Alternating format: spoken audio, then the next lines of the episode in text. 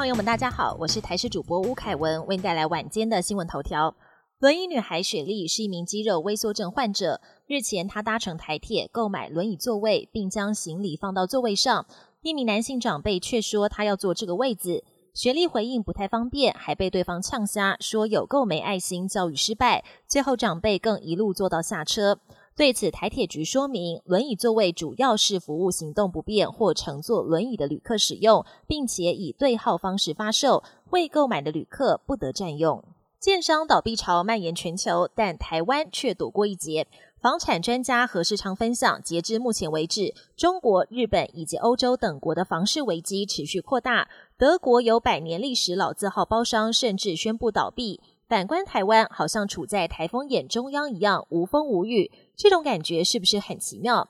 有专家则分析，台湾经历过九零年代大倒闭潮，银行风控较谨慎，政府打防多采封闭式，反而救了台湾。中国长沙一名二十多岁男子，因为每天玩手游长达十个小时，结果玩到关节肿胀，无法伸直。经过电脑断层扫描，发现男子罹患了滑膜软骨瘤，手肘长出超过一千颗的珍珠骨瘤。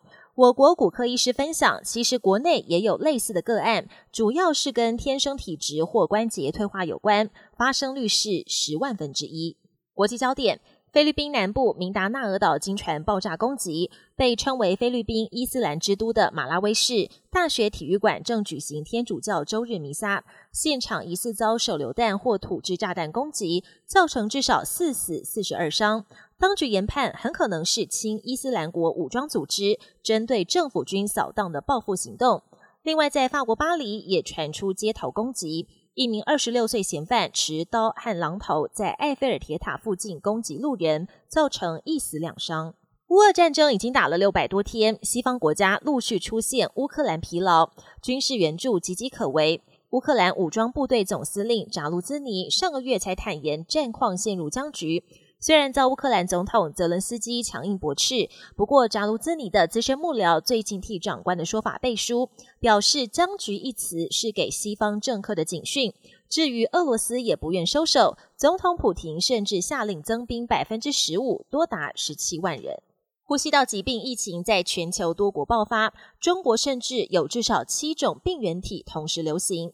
专家担心梅将军恐怕还会跟其他病毒叠加感染。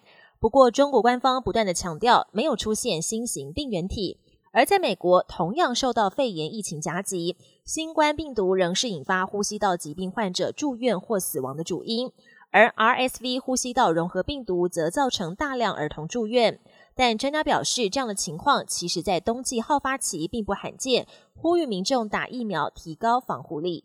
本节新闻由台视新闻制作，感谢您收听。更多内容请锁定台视各节新闻与台视新闻 YouTube 频道。